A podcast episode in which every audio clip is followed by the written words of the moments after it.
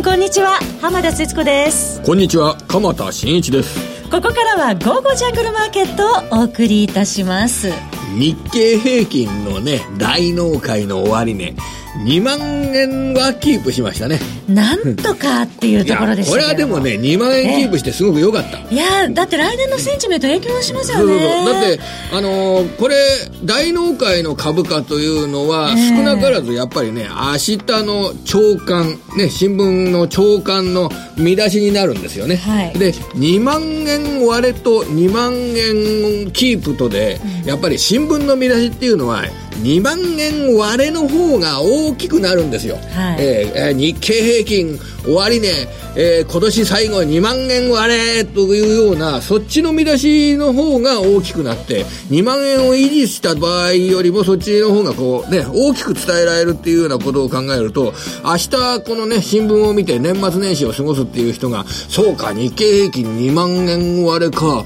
じゃあちょっとと景気がこれから悪くなるっていうことをおそらく経済の鏡である株価が示しているのであれば正月の支出を抑えるかなとかいうようなねそんな行動になるなならないとも限らないわけですね、うん、その意味で2万円キープというのは、えー、割に僕は個人的には嬉しかったなというふうに思います。一方で鎌田さんでもトピックスは1500ポイント割れで大丈夫、それはね、うん、あの1501ポイントでも1490あ1494ポイントでも、それはあんまり新聞が扱わないんですよ、はい、あのだから心理的な影響だけ考えた場合は、はい、あのトピックスってそんなにメジャーじゃないんですよ、うん、あのそのあたり考えるとでもトピックスの方が大事なんですけどね、うん、あの今年の株式市場を見るとトピックスはほら1月の1倍と一番高いところだと1900ポイントぐらいあったんですよね、はい、それが1500ポイントちょっと割ったっていう位置で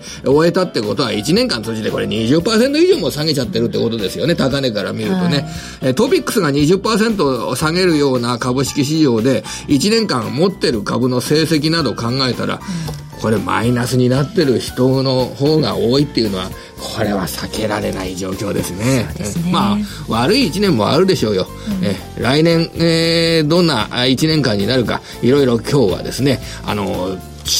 株式、えー、通貨取引、それから債券取引、えー、商品取引、あの、いろいろな面の専門家の方をお迎えしていた、ま、お迎えしておりますんで、はい、1年間の来年の戦略など伺いたいなと思ってます。グローバルマクロ戦略で、はい、ぜひぐいぐい伺っていきたいと思います。はい、それでは早速進めてまいりましょう。この番組は投資家の英知をすべての人に投資コンテンツ e コマースを運営するゴゴちゃんの提供でお送りします。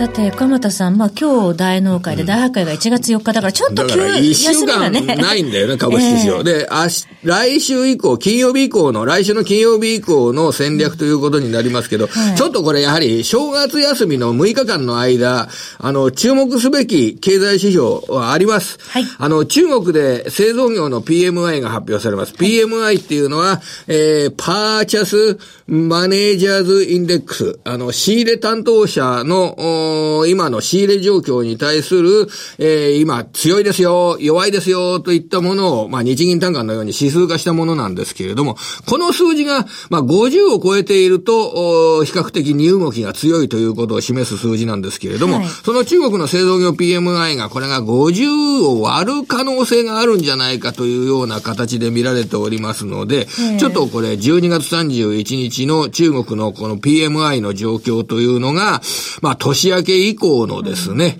あの、マーケットにどんな影響を与えるか。中国の12月31日月曜日はですね、これ、欧米のマーケットもやってるんですよね、12月31日。日本は休みですけど。アメリカ債券市場が短縮取引っていうことでね。株はやってますよね、はい、12月31日。やってるんですよね。はい、で、あの、アメリカのマーケットが、株が休むのって1月1日だけなんですよね。えー、で、2日と3日もマーケットはやっている。中国の経済指標をどのように、えー、評価するかというような形になります。これ、マイナスのの数字が出た場合は、今、株式市場、売りの材料に意識されやすいですからね、はい、ちょっと注意しなきゃいけません。それから同じような経済指標でアメリカ版の PMI、アメリカの PMI、ISM という組織が調査している製造業に対するアンケート調査、景気のアンケート調査、この12月分が、えー、これは木曜日ですね。1月3日木曜日、日本時間の4日の午前0時です。それがですね、えー、もう木曜日ですから、1月3日のアメリカ市場、そして1月4日の大発会の東京株式市場に影響を与える。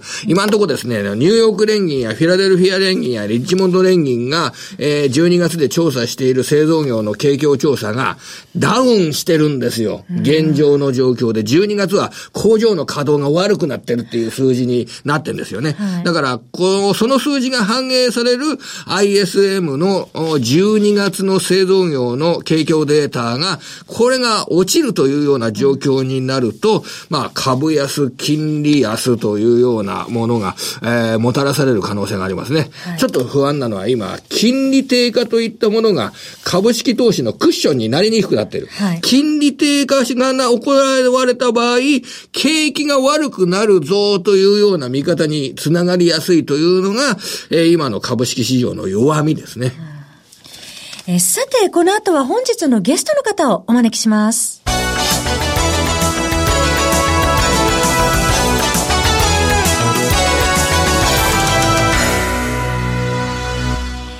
本日のゲストは、エモリキャピタルマネジメント代表の江森哲さんです。どうぞよろしくお願いします。よろしくお願いします。よろしくお願いします。一年間終わりましたよ、江森さん。早いですね。大変な一年でしたね。この一年間、あの、一年前にもね、あの、江森さんにお話を伺った時、はい、江森さんは、あの、結構、前半は強気だったんですよね。今年の株式市場。ねはい、前半強気で。そして、まあ、あの、後半の時の方になって、ちょっとこれは、あの、厳しいマーケット、株式マーケットになってる、はい、というのを、あの、ご指摘いただきましたけれども、うん、まあ、どんな一年だったか、それでこれからの、あの、個人投資家の皆様が、どんな対応をすればいいか、教えていただければと思うんですけれどもね。あ結局、あの、1月にね、株価が高値つけて、そこから2月、3月、ドカンと下がりましたよね。はい、まあ、あの時もそうですし、あと10月以降の下げもそうなんです。結局、まあ、やりすぎですね。うん、まあ、あの、ね、この間の24日のまあ、特番でもお話ししたんですけども、結局あの、バリエーションが、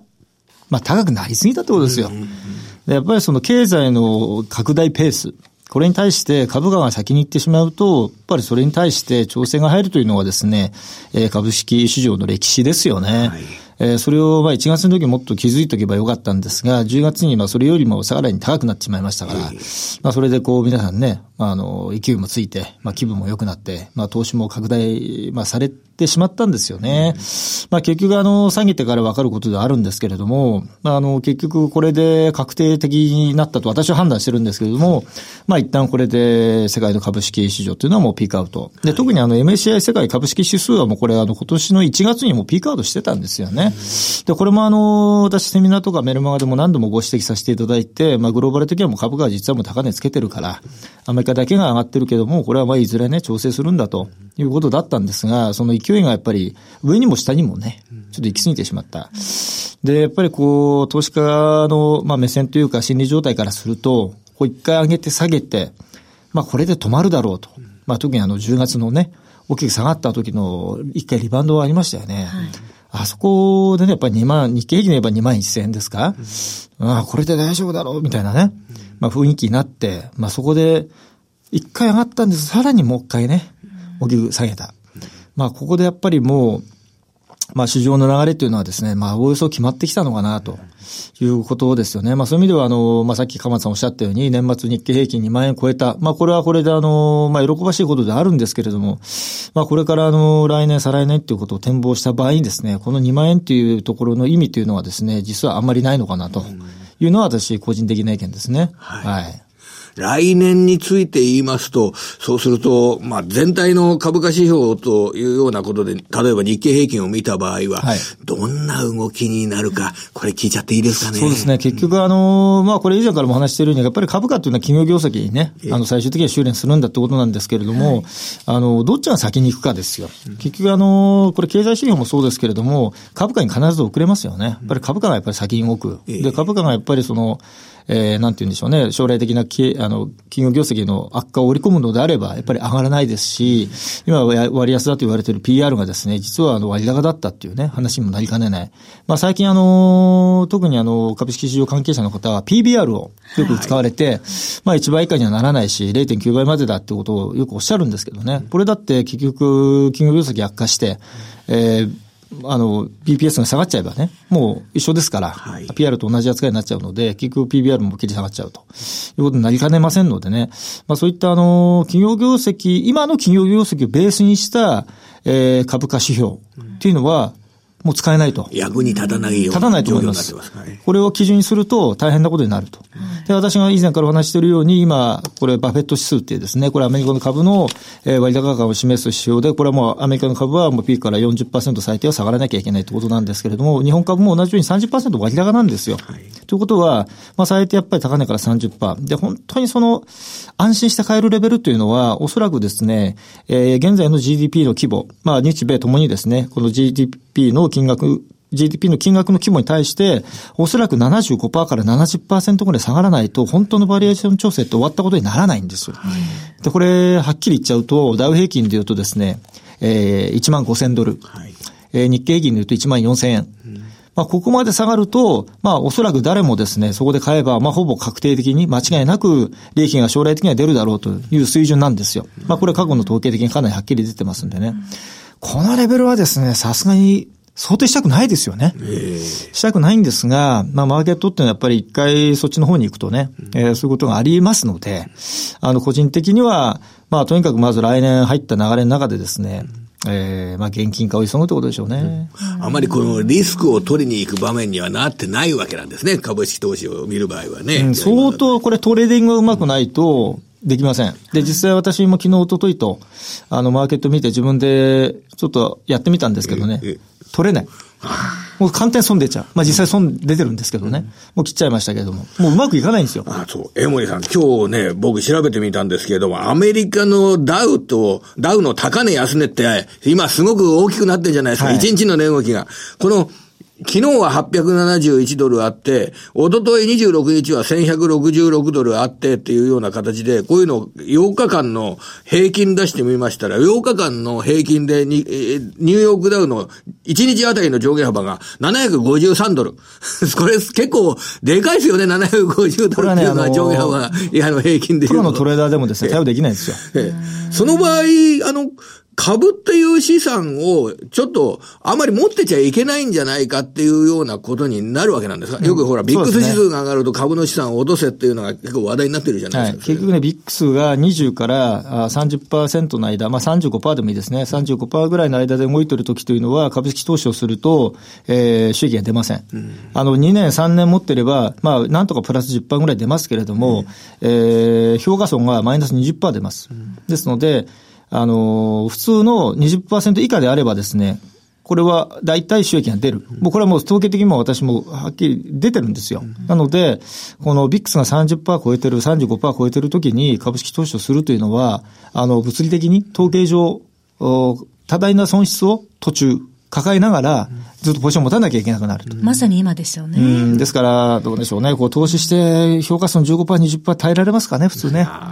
厳しいですね。ヘッジファンドだってマイナス20だったら切られますからね。投資家いなくなるんで、まあ普通無理なんですよ。ってことは、まあまず一つは現金化。で、本当にさっきお話したような、えー、水準まで下がったところを待つ。これはまず一つですね。あとはもうよっぽどうまくトレーディングできなきゃいけない。まあ来年は本当にそのバイアンドホールドが全く通用しない年になるというのが私のあの考え方でですね。まあとにかくトレーディングをね、えー、こううまくやっていかないといけない。まあ戻ったら売る、すぐ買い戻す。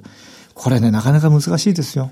簡単ではないので、まあ相当その心してですね、来年は取り組まないといけないというのは、まあ私個人的には非常にその本音の部分ですね。はい。あの話を伺っていると厳しそうですが、そのグローバルマクロ戦略で、えー、常日頃戦略を立ててらっしゃる江森さんですけれども、はい、まあ現金化ということと、あと他の商品とのミックスをして、え資産活用していくっていう中では、どういうものが、えー、来年は有効でしょうか？まあ基本的にやっぱり債券とゴールドですね。まあ私自身もそうしてますけれどども、とにかく債券にお金を持っていくと。で、本当にその余裕の現金だけをですね、そのトレーディングに使うと。はい、もうなくなってもいいぐらいの金額だけをトレーディングに使う。で、これは多少レバレッジかけていいいいと思うんですよ。まあ先ほど CFD 使えますからね。まあそれでいいと思うんですが、もうなくなってもいいぐらいのものだけに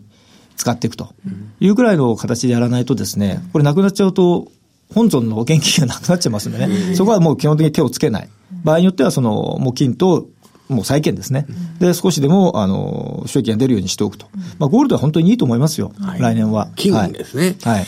あと、通貨の取引はいかがですか？メジャーなドル円の取引などにおいては、えー、どんな発想でいけばよろしいですかね？あの、ドル円はやっとですね、久しぶりにあの、フォーカスが来ると思いますね。あの、今年は全然動かなかったですけれども、はい、来年はご案内通り日米通商交渉があります。まあ、これは日本にとって何もいいことがないので、えー、為替的にはもう円高にしかいかない。わけですよね。で、実際にそういったあの圧力っていうのはアメリカからこれから出てくると思います。まあ、どっかで多分その米中貿易戦争のですね、まあ、膠着感っていうのは出てきて、まあ、アメリカ側からすれば中国プラス日本っていう話に多分どっかでなってくると思うんですよ。これ安倍さんが相当うまくやらないと、簡単に円高に行ってしまいますから、まあ、安倍さんの力によるんですけどね、まあ、交渉力によるわけですけれども、まあ、それがうまくいかなければ、これ結構簡単に円高になってしまいますから、あの、そこのやっぱり政治的なニュース、国際情勢、そういったところをですね、注意しておかなきゃいけない。あともう一つは、あの、アメリカがですね、今、あの、海外から軍隊をこう撤退させようとしてますね。まあ、ああいったところの動きもですね、あの、サウジとかトルコ、シリア、いろんなものがですね、絡んできて、多分来年はですね、ポイントはロシアだと思うんですよね。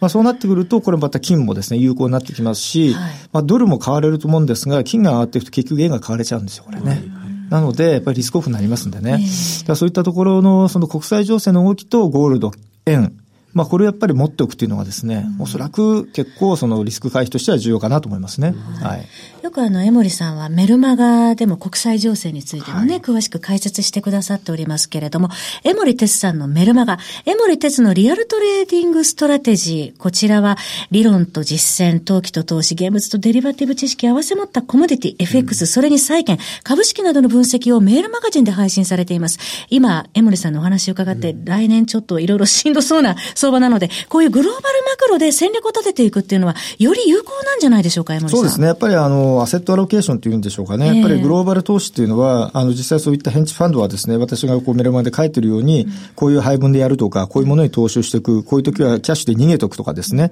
あの、最近逃げておくとか、ゴールド逃げとく。まあ、いろんなやり方ができるわけです。まあ、場合ともショートも OK ですからね。はい、どういうふうに、どういうタイミングでやればいいのか、えー、株式、FX、あとコモディティですね、こういったところのショートをどういうふうにやればいいのか、あのメルマガで毎日ですね、詳しく解説してますので、ぜひ一度読んでいただきたいですね。それに SNS を利用した読者からの質問にも江森さんが直接答えてくださいます。配信価格は月額税込み4500円となっております。我々も、えー、見させていただいてますけども、ね、拝見させていただいております。はい、この、まあ、非常に難しい株式市場だからこそ、毎日毎日非常に細かい情報を、えー、読んでる方に向けて、えー、これ出してくれます、このメルマガが一つ参考になるんじゃないかと思いますね。来年より有効になりますね。さらに、皆さんで江森哲のリアルトレーディングストラテジーでトレード成果をどんどん上げていきましょう。お申し込み詳細は番組ホームページのゴゴジャントレードサロンのバナーをクリックしてください。えー、本日年内最後の放送ですが、ゲストは江森哲さんでした。江森さん、今年もどうもありがとうございました。良いお年を。良いお年を。来年もよろしくお願いします。